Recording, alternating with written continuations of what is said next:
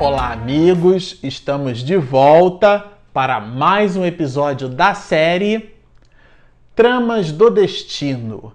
Este, o episódio de número 6. Bom, para você que está nos acompanhando no canal, nós estamos estudando o capítulo primeiro desta obra maravilhosa tramas do destino. Nós estamos numa sequência, uma sequência lógica, aportada, colocada no livro pelo próprio autor espiritual, Manuel Filomeno de Miranda, que teve a pena segura do médium Divaldo Pereira Franco como participação nesta obra, nesta e a produção de Manuel Filomeno de Miranda, enquanto nós gravamos é, este episódio soma um total, até o momento, de 17 livros. Portanto, é um autor profícuo, é um, um espírito que traz uma contribuição enorme para o estudioso do Espiritismo, mais especificamente nas questões relacionadas à obsessão. E este livro ele tem uma característica adicional, porque ele revela questões relacionadas aos processos de autoobsessão, que ele inclusive inaugura já neste episódio, mais especificamente falando daquilo que deixamos no episódio passado, que era o o namoro entre Artemis e Rafael. E Rafael é um espírito que vai apresentar já questões relacionadas aos processos de auto-obsessão. Mas a gente já vai ver isso.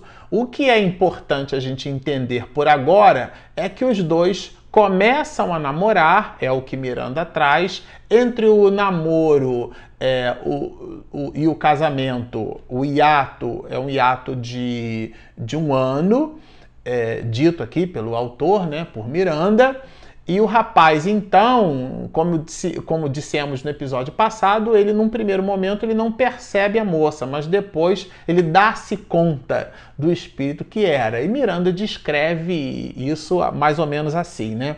Conhecer a Artemis anos antes, sem experimentar qualquer sensibilidade Naquela outra ocasião, porém, quer dizer, quando eles se encontraram de novo, o reencontro produziu-lhe funda impressão, tornando apaixonado. Achei tão bonitinha assim a forma, né?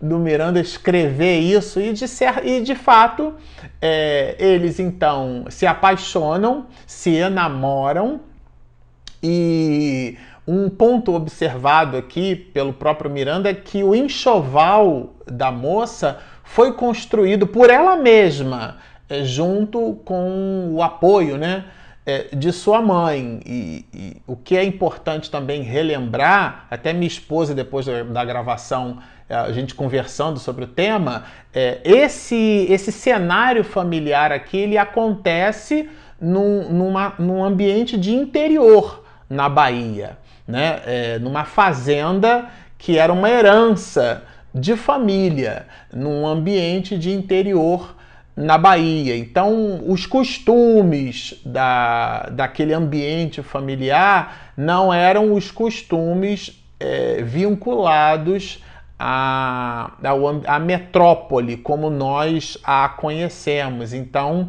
as posturas, o modo de viver, o modus vivendi, vamos dizer assim, era muito afeto e ligado às questões do campo. E assim respirava Artemis é, este mesmo modus operandi, este mesmo costume. Então, aquela vocação para prenda, para os afazeres, para as atividades da, da, da, cozinha, da comida, o ato de cozer, né, de costurar, tudo aquilo que girava em torno das atividades familiares eram, àquela época, muito comumente executadas, sobretudo por casais, no caso, mulheres, que vivessem. É, numa condição de interior, o que era o caso aqui de Artemis em relação a Rafael.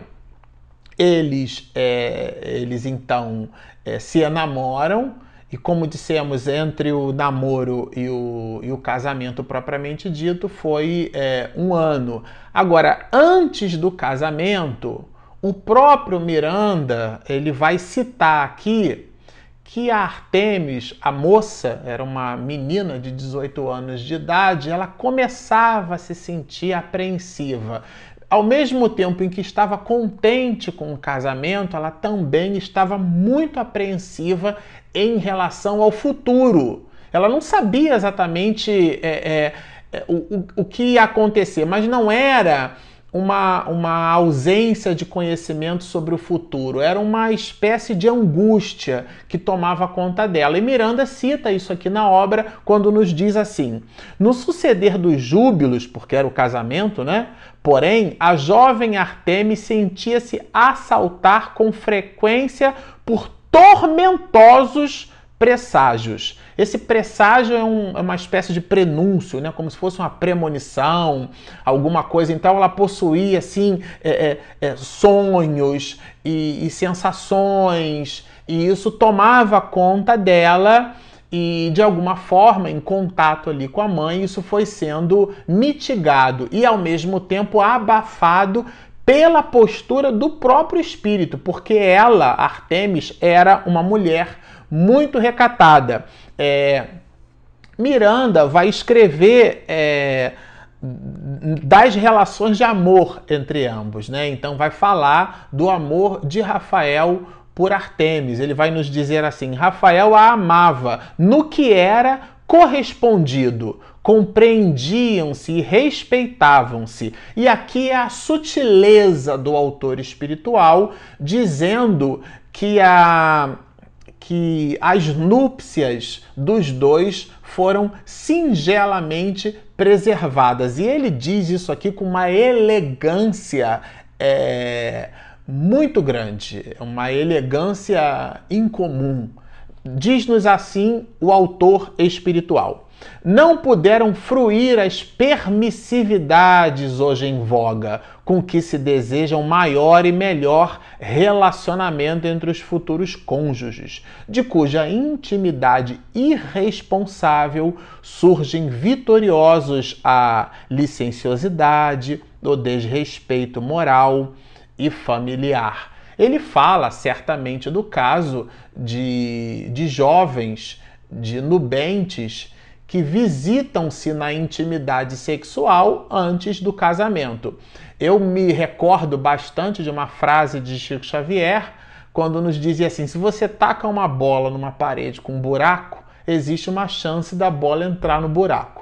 Então, se de fato, é, sem ter a construção, os alicerces sólidos que vão edificar e pavimentar a instituição chamada casamento, aonde nós a or, é, ornamentamos com a palavra santa do lar, quando esse alicerce não está sólido, é o que Manuel Filomeno de Miranda vai chamar aqui, ele mesmo colocado pelo autor espiritual, que a licenciosidade, o desrespeito moral e familiar.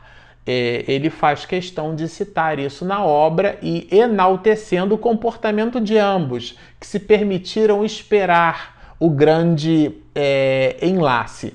É, agora, depois, tempos depois do casamento, e eles se casaram, a, a jovem Artemis já começa a sofrer por conta do comportamento bipolar do marido, o comportamento bipolar de Rafael. Eu destaquei aqui alguns trechos onde Manuel Filomeno de Miranda traz informações a esse respeito. Diz-nos assim o autor espiritual é, renascente de rudes responsabilidades em que fracassara no pretérito próximo, ele está falando de Rafael, desdobraram-se-lhe as lembranças impressas nos painéis da inconsciência, tornando-o rancoroso sem qualquer motivo e desconfiado, a ponto de sucumbir em crises de violência e mudez selvagem a que se entregava ante a reação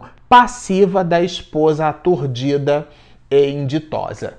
Bom, este é o ponto alto de, para dentro do capítulo, porque é o momento aonde Miranda começa a descrever aquilo que dá objeto do título do capítulo, né? Infortúnio doméstico, porque depois que eles se casaram, a Artemis começa a ter que conviver com, com esse comportamento acelvajado do próprio marido. E ele vai intercambiando dentro de um movimento bipolar aquilo que seria, né? É, o, o comportamento propriamente dito, depois é como se ele acordasse de uma realidade é, voltasse para a realidade, ele então pedia desculpas para a esposa e eles reatavam, e dentro de um processo cíclico, novamente ele, para me valer de uma expressão nordestina, ele fustigava a esposa, ele atormentava, ele inclusive magoava a própria mulher, a própria esposa. E eles viviam é, distantes é, do ambiente familiar original de Artemis.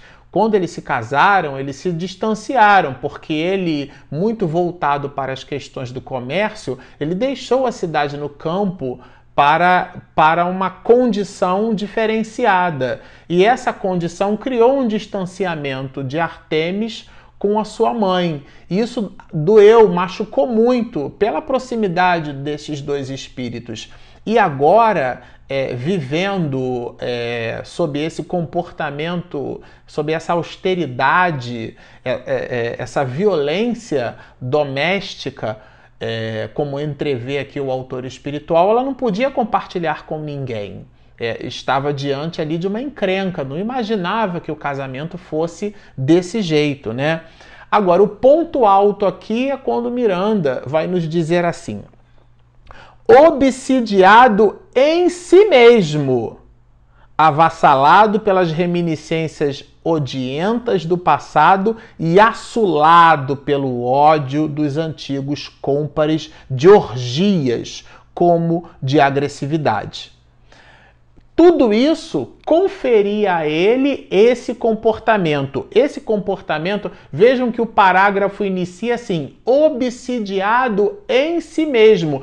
Não era um comportamento insuflado é, exatamente por espíritos, era potencializado, mas o comportamento medrava dele por conta de questões no passado, era uma espécie de consciência de culpa e que se manifestava dentro destas questões. O próprio autor espiritual vai dizer assim: cessados os conflitos que se amiudavam, parecia recobrar a lucidez, retornando à gentileza e à ternura. Quer dizer, ele buscava é, reconciliação com, com Artemis, com a dona Artemis agora, né, com a senhora Artemis a sua esposa, porque é, aqui o, o texto, a obra, o livro, faz, o parágrafo mostra que ele, Rafael, maltratava a própria, a própria mulher.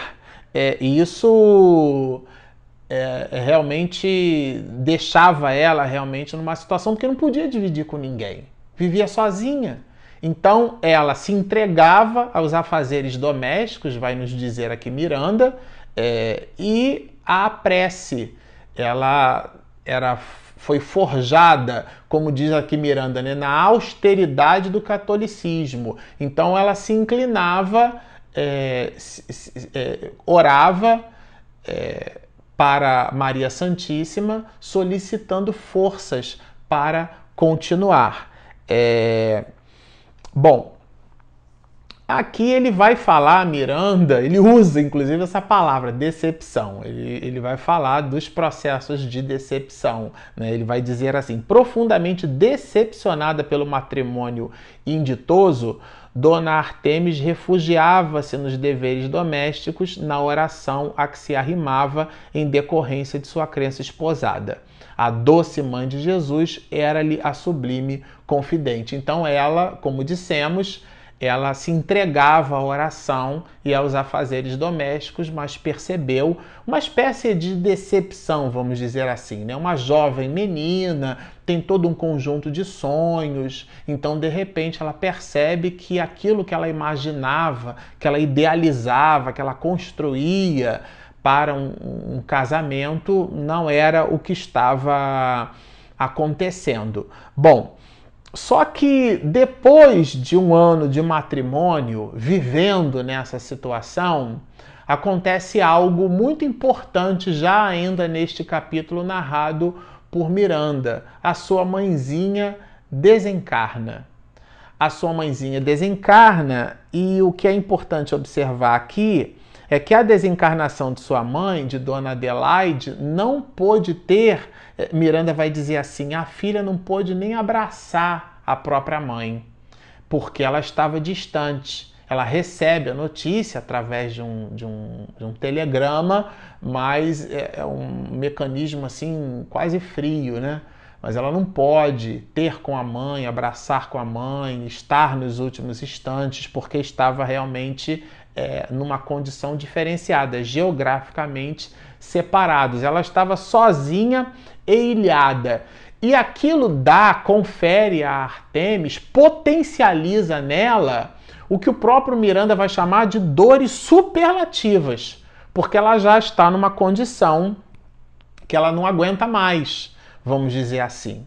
Sozinha, com o marido que a maltrata, é, a sua mãe sendo o amor de sua vida, Dona Adelaide, desencarna, ela não pode nem dar o último adeus, vamos dizer assim. É, e ela então, dentro daquele movimento superlativo, como dissemos, ela ora muito. E Miranda vai escrever exatamente assim: olha, orando numa noite em que se supunha não suportar tantas dores e tão cruel soledade, quer dizer, sozinha, adormeceu. No instante em que ela adormece, aí aqui é uma delícia, porque Manuel Filomeno de Miranda vai contar o, o encontro de Artemis com Adelaide, a sua mãe. Ela agora, no mundo espiritual, ela vai conversar com, com Artemis, vai acalmá-la, é, colocá-la no regaço, né, no colo, e, e afagar a própria filha. E ela, inclusive, quando volta do sono, é, imprime nas células da memória é, este episódio, o que dá a ela uma, um refrigério muito grande. Só que o encontro tem um propósito adicional. O encontro, além de, de acalmar, de acalentar, de acarinhar a própria filha, é o de trazer informações novas. É, é, primeiro, a mãe resolve contextualizar a filha de que a filha, a dona Artemis, possui compromissos superlativos, compromissos que ela assumiu no mundo espiritual. Ali era o início de um processo. É, o, o, o primeiro ponto é esse. E o segundo ponto é trazer uma notícia que deixou ela completamente, modificou o panorama psíquico. Mas Miranda vai escrever assim, olha, que é que fala aqui, eu considero, né, nós consideramos algo assim muito sério para nossa meditação.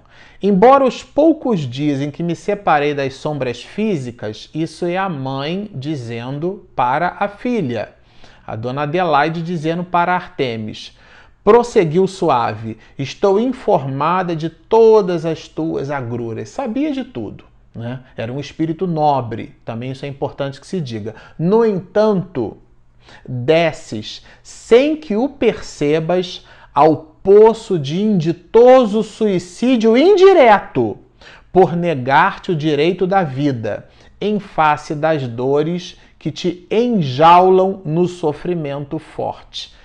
É, quando eu li isso aqui, eu fiquei meditando, porque trata-se de um espírito nobre, aceitou uma missão de soerguimento familiar e, quando está entre nós, tem uma decepção amorosa e sente na alma essa decepção. essa decepção é potencializada pela ausência de um ser amado, que é a sua mãe, e ela entra numa espécie de agonia. Isso é tão superlativo, isso é tão forte, isso foi tão grave que Miranda deixa escapar aqui na literatura que este espírito, que é o recado que a mãe dá, este espírito começa a visitar uma espécie de suicídio indireto. Bom, aí vocês vejam que não basta sofrer, tem que sofrer bem. Isto é, a dor é, precisa ser visitada pela alma dentro de mecanismos sinceros de resignação. Por isso que alguns, muitos de nós repetimos a lição. Porque o que Deus quer é que aprendamos e não que soframos. Os mecanismos de dor são instrumentos de aprendizado. Quando o espírito passa por estas questões e não absorve, não introjeta, ele então não apreende a lição. Como não apreende, ele acaba repetindo o processo como alguém que estuda um ano inteiro e o conjunto de suas avaliações produz uma média onde ele é obrigado a repetir todo ano. E a mãe lembra isso aqui para ela: olha, tome muito cuidado, porque na condição onde você está, você busca este suicídio indireto, dito pela, pela própria mãe. Mas aqui agora. A mãe vai apresentar, além de falar da estrutura do Rafael, da condição de Rafael, que era o enfermo da alma, a quem ela, Artemis, deveria assistir, dentro de um sacrifício, ela vai falar do sacrifício doméstico. Inclusive a frase que a gente já chorou aqui, eu achei bem significativa. Sacrifício doméstico é cruz libertadora, porque algumas pessoas acham que a redenção espiritual, que o crescimento espiritual está nas grandes questões da vida. As grandes questões começam nas pequeninas construções dentro da alma. E aqui Miranda faz questão de citar isso. É a mãe dizendo para a filha da sua necessidade de sacrifício interior dentro do lar que não aparece em lugar nenhum, não é ninguém construindo creche, construindo orfanato. Vocês vão observar isso aqui durante toda a leitura da obra, o estoicismo, a entrega moral deste espírito, né? É, todo um conjunto de, de virtuosidades que esse espírito apresenta e, no entanto, dentro de um escopo, dentro de um ambiente doméstico. Não era ninguém salvando o mundo, libertando almas em, em, em dinâmicas é, intercontinentais. Não, era um espírito conseguindo libertar outras almas dentro do ambiente doméstico. Mas o ponto alto desta questão é quando é, a dona Adelaide, depois de ter dado toda esta explicação para Artemis, é dizer para ela que ela vai, que ela será mãe, será abençoada com a maternidade. Isso modifica um pouco para melhor o plano mental desse espírito, né? É, ela vai dizer que a maternidade é, se aproxima isso confere a Artemis, como dissemos, uma reestruturação do seu plano mental. E, obviamente, o rebento que chega traz consigo, dentro desta trama, não nos esqueçamos do título da obra, Tramas do Destino. Este rebento é, traz para Dona Artemis novos e singulares desafios dentro do ambiente doméstico. Desafios esses que nós estudaremos juntos num próximo episódio. Bom, com isso nós encerramos o capítulo 1 dessa obra. Nós estudaremos juntos no capítulo 2, nada mais nada menos que Gilberto, Lissandra e Ermelinda não vou fazer spoiler, no próximo episódio vocês vão entender que nomes são esses e o que, que eles significam em relação a Dona Artemis. Para você que está nos ouvindo no nosso canal do YouTube, por favor, assine-o, prestigie nos assinando o nosso canal. Ali do lado tem um sininho. Quando você clica nele, assim que minha esposa faz aquela edição caprichadíssima você receberá de primeira mão o material. E nós temos também um aplicativo gratuito disponível na Google Play e na Apple Store. Lá nos seus instrumentos de busca você vai colocar Espiritismo e Mediunidade. Encontra o Mzinho, instala o aplicativo e nos acompanha em áudio e em vídeo. Então está feito o convite. Baixem o nosso app, inscrevam-se no nosso canal, sigam-nos e muita paz!